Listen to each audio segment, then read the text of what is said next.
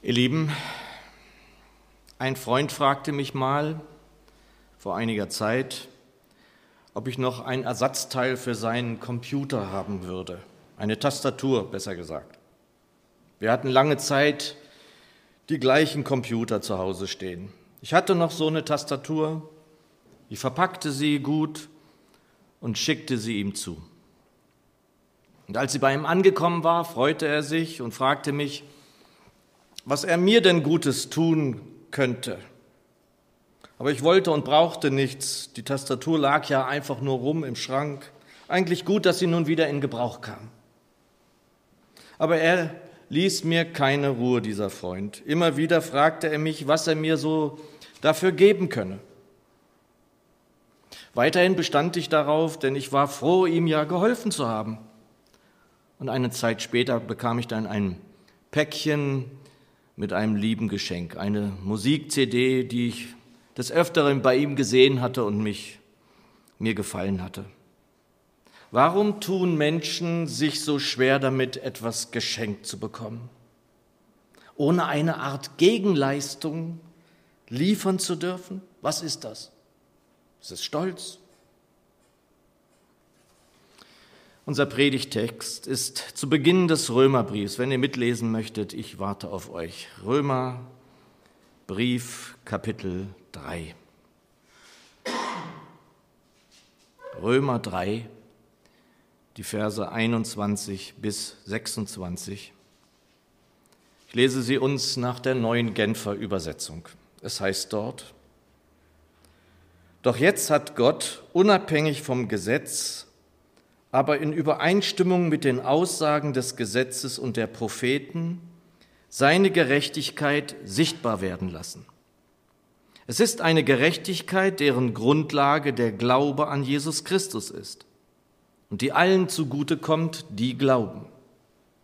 Dabei macht es keinen Unterschied, ob jemand Jude oder nicht Jude ist, denn alle haben gesündigt und in ihrem Leben kommt Gottes Herrlichkeit nicht mehr zum Ausdruck und dass sie für gerecht erklärt werden, beruht auf seiner Gnade. Es ist sein freies Geschenk aufgrund der Erlösung durch Jesus Christus.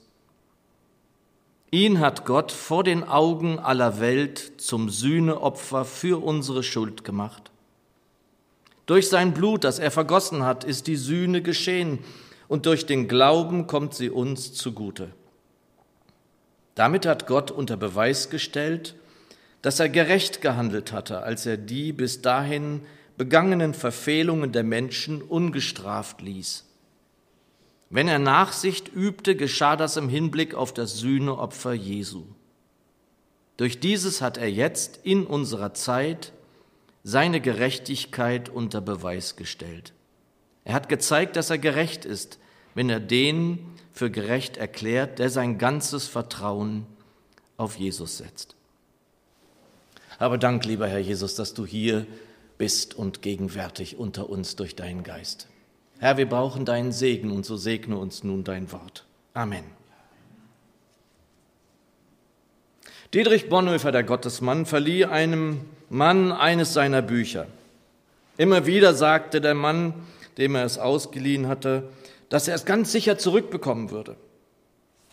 Bis Bonhoeffer so in aller Liebe ihn fragte, ob er nicht mal sein Verhältnis zum Besitz überprüfen wolle.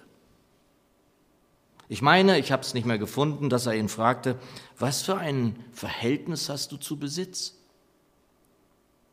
Nun, ich verleihe nicht selten Bücher, ich selbst, und auch nicht selten ist es, dass ich Bücher nicht wiederbekomme. Ehrlicherweise muss ich sagen, dass mich das früher mal geärgert hat. Heute eigentlich nicht mehr so dass ich das Buch dann hergeben muss. Vielmehr weiß ich, dass ich es eines Tages vermissen werde, wenn ich ein Buch verleihe. Ich suche eine Stelle zum Beispiel, wo ich ein Zitat angestrichen habe und möchte das nutzen und dann gehe ich an meinen Bücherschrank und finde das nicht. Also um Problemen hier vorzubeugen, sollte noch jemand von euch ein Buch von mir haben, das könnt ihr wirklich gerne behalten. Ich meine es so, wie ich es sage. Sagt mir vielleicht nur, was es war, dann kann ich es wieder bestellen. Denn meist sind die Bücher, so sollte es ja eigentlich sein, die man verleiht, die ich verleihe, Bücher, die ich sehr schätze. Sonst würde ich sie ja nicht verleihen. Ich möchte ja etwas, was mir zum Segen geworden ist, nicht für mich behalten. Doch zurück zum Thema, warum fällt es Menschen so schwer, etwas anzunehmen? Vermutlich werden es mehrere Gründe sein, verschiedene gar. Und vielleicht kann man das auch verstehen hier und da. Da bekommt man ein Geschenk, das vielleicht gar ziemlich wertvoll ist und es ist einem peinlich. Da bekommt man vielleicht unerwartet ein Geschenk sozusagen aus heiterem Himmel und hat dem sozusagen dann in diesem Moment nichts entgegenzusetzen. Und ich finde schon, dass es hier und da nachzuvollziehen ist, dass das unangenehm sein kann. Und ich muss sagen, dass es so auch bei mir Zeiten gab, in denen es mir unangenehm war. Vor allem in Zeiten, in denen es mir erstaunlicherweise, habe ich nachgedacht, finanziell gut ging. Da war ich noch nicht wieder beim Herrn Jesus, da war ich noch in der Welt unterwegs und es war mir unangenehm, ein Geschenk anzunehmen, das so nicht zu erwarten war, vielleicht vor allem in seinem Wert. Und als dann, wie ihr wisst, mein Atelier und Fotostudio geschlossen werden musste wegen der Finanzkrise, da lernte ich es, Geschenke anzunehmen, mit Dankbarkeit anzunehmen. Und besonders in Gemeinde dürfen wir dies gut und gerne lernen, Geschenke anzunehmen. Und dies zeichnete übrigens die Gemeinde Jesu in ihren Anfängen unter anderem auch aus. In Apostelgeschichte 4 heißt es, und es gab unter ihnen auch niemand, der Not leiden musste. Denn wenn die Bedürfnisse, es erforderten, verkauften diejenigen, die ein Grundstück oder ein Haus besaßen, ihren Besitz und stellten den Erlös der Gemeinde zur Verfügung, indem sie das Geld vor den Aposteln niederlegten. Davon wurde dann jedem das zugeteilt, was er nötig hatte. Liebe Geschwister, wir hatten zwei Predigten mit dem Thema Gnade. Und ziemlich am Ende des Predigtwortes, das wir uns in zwei Predigten angeschaut haben in Epheser 2, da heißt es in Vers 8 noch einmal, durch Gottes Gnade seid ihr gerettet, und zwar aufgrund des Glaubens. Ihr verdankt eure Rettung also nicht euch selbst, nein, sie ist Gottes Geschenk. Und eben solches finden wir eben in unserem Predigtext für heute. Deshalb noch einmal der Zugang zu dieser Stelle, um die es jetzt geht, indem wir den Beginn des Textes lesen. Doch jetzt hat Gott unabhängig vom Gesetz, Gesetz, aber in Übereinstimmung mit den Aussagen des Gesetzes und der Propheten seine Gerechtigkeit sichtbar werden lassen. Es ist eine Gerechtigkeit, deren Grundlage der Glaube an Jesus Christus ist und die allen zugute kommt, die glauben. Dabei macht es keinen Unterschied, ob jemand Jude oder nicht Jude ist, denn alle haben gesündigt. Und in ihrem Leben kommt Gottes Herrlichkeit nicht mehr zum Ausdruck. Und dass sie für gerecht erklärt werden, beruht auf seiner Gnade. Es ist sein freies Geschenk aufgrund der Erlösung durch Jesus Christus. Es ist ein Geschenk es ist eine Gabe, wie die anderen es übersetzen.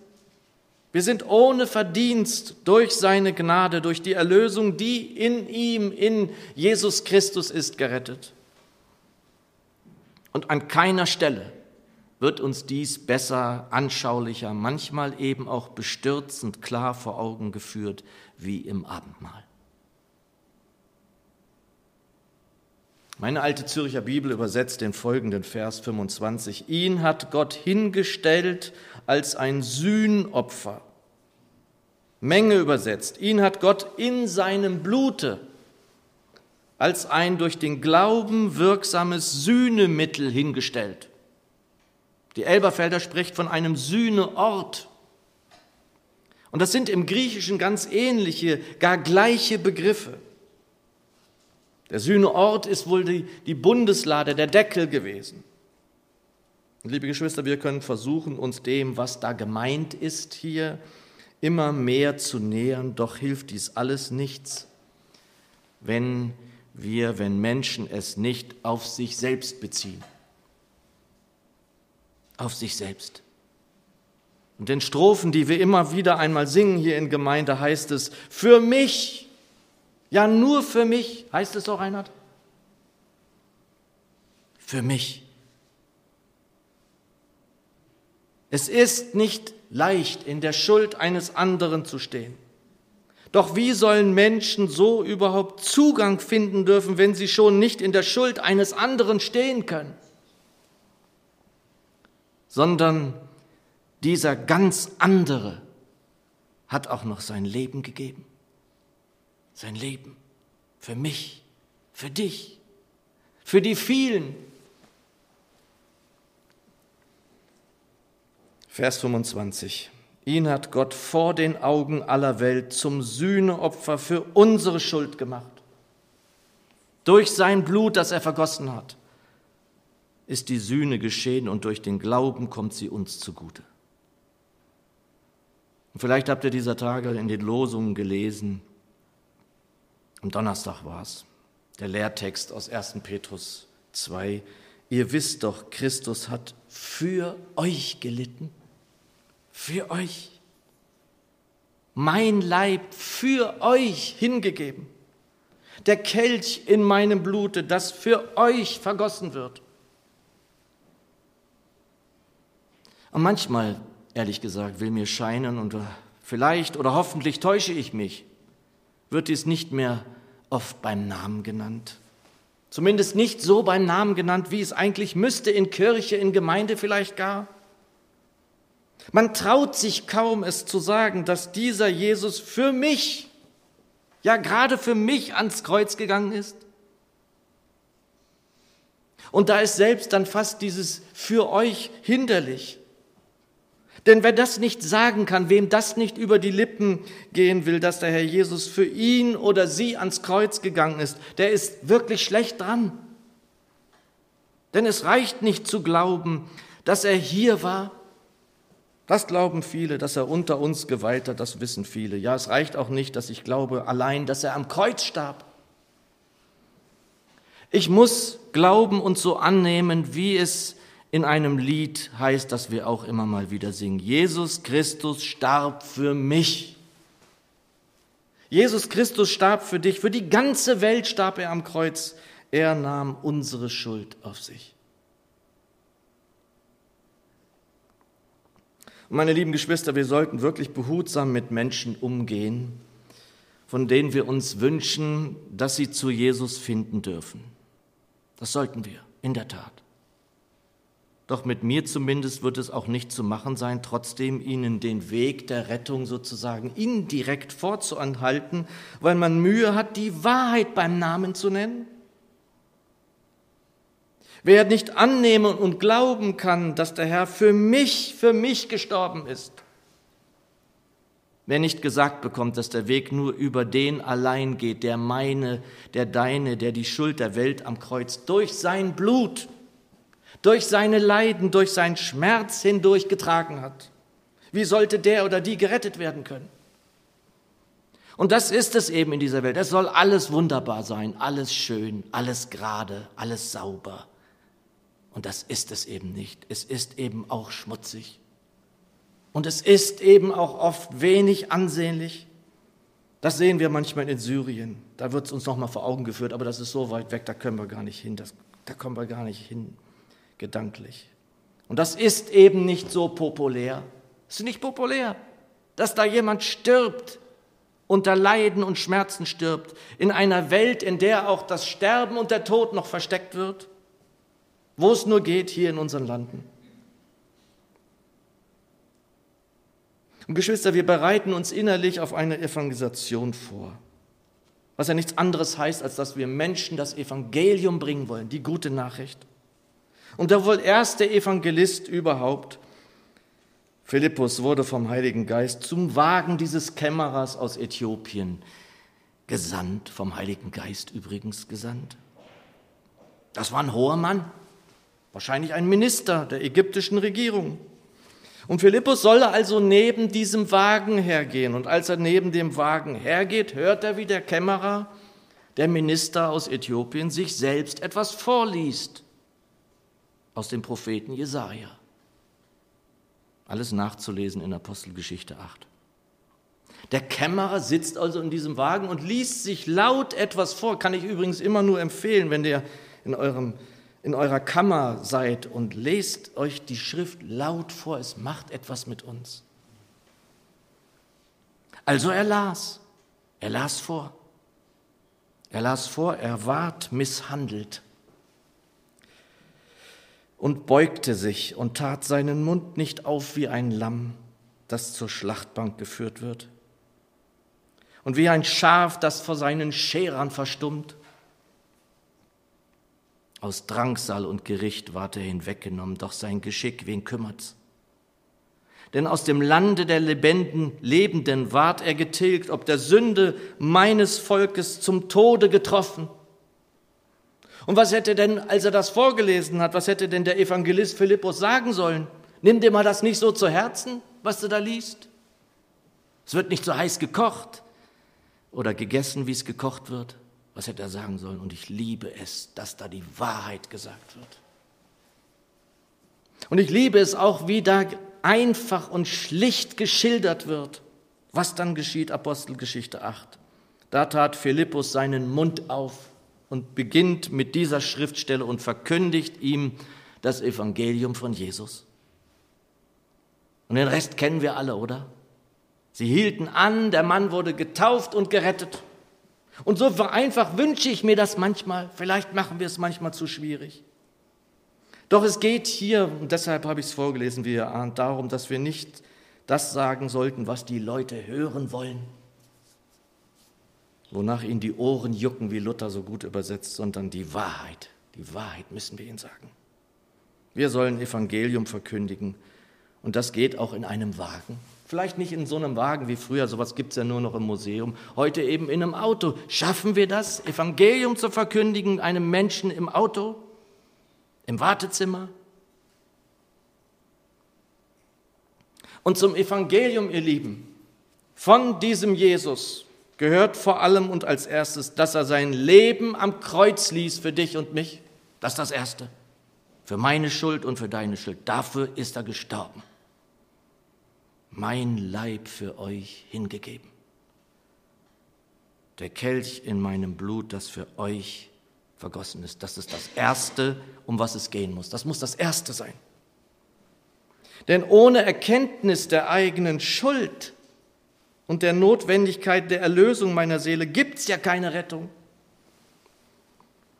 Und wenn wir uns fragen, was wir Menschen berichten sollten, warum Jesus für uns der oder das Wichtigste ist, dann muss doch das genannt sein. Ich war schuldig und er hat es ans Kreuz genommen. Vers 25. Ihn hat Gott vor den Augen aller Welt zum Sühneopfer für unsere Schuld gemacht. Durch sein Blut, das er vergossen hat, ist die Sühne geschehen und durch den Glauben kommt sie uns zugute.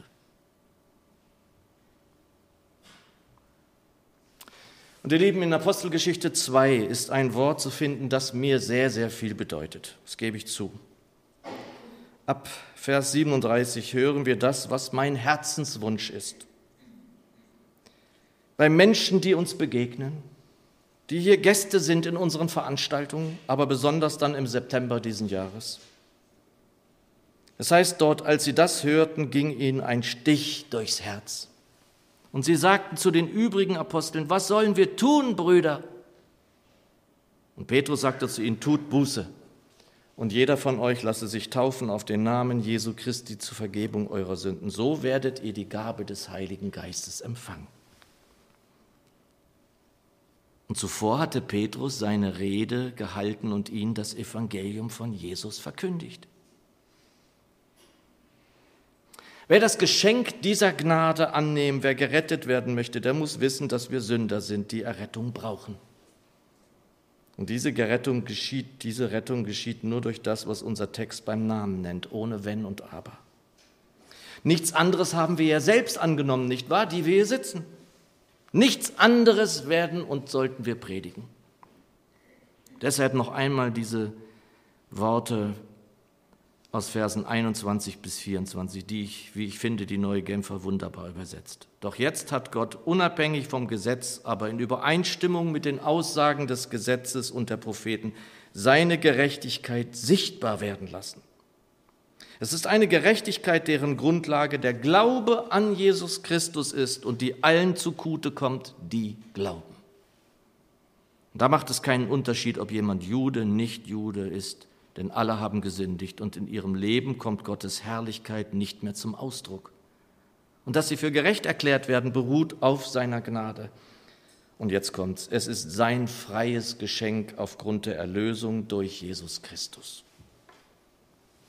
Und wer versöhnt werden möchte mit diesem Gott, und das wünschen wir uns hier, dass Menschen sich versöhnen lassen mit Gott, der wird keinen anderen Weg finden als diesen Jesus. Und wir werden hier auch keinen anderen zeigen können als diesen allein.